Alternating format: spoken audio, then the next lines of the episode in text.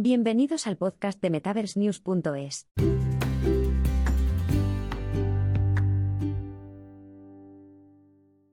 Japón invertirá en el metaverso y en la expansión de los NFT.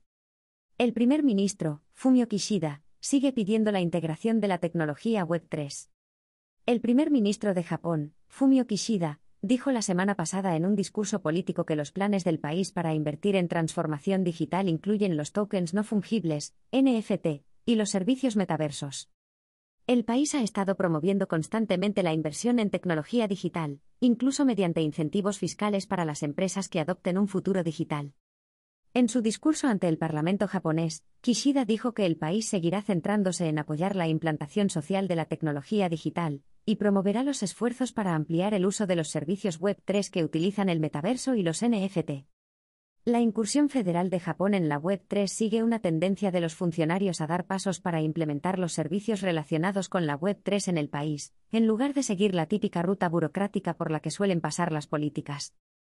La administración de Kishida ha creado recientemente una oficina de política de Web3 dependiente del Ministerio de Economía, Comercio e Industria, METI, que se centra en la creación de políticas para la expansión gradual del blockchain en el país. En abril, un grupo de trabajo lanzado por el Partido Liberal Democrático de Kishida, y dirigido por el político Akihisa Shiozaki publicó un libro blanco de los NFT, que calificaba a la Web3 como la nueva frontera de la economía digital, y esbozaba planes para avanzar en la estrategia nacional sobre la Web3. Al parecer, el METI también está estudiando una propuesta para ofrecer exenciones fiscales a las empresas de criptomonedas japonesas con el fin de atraerlas para que mantengan sus negocios en el país y sigan alimentando la creciente industria de la Web3.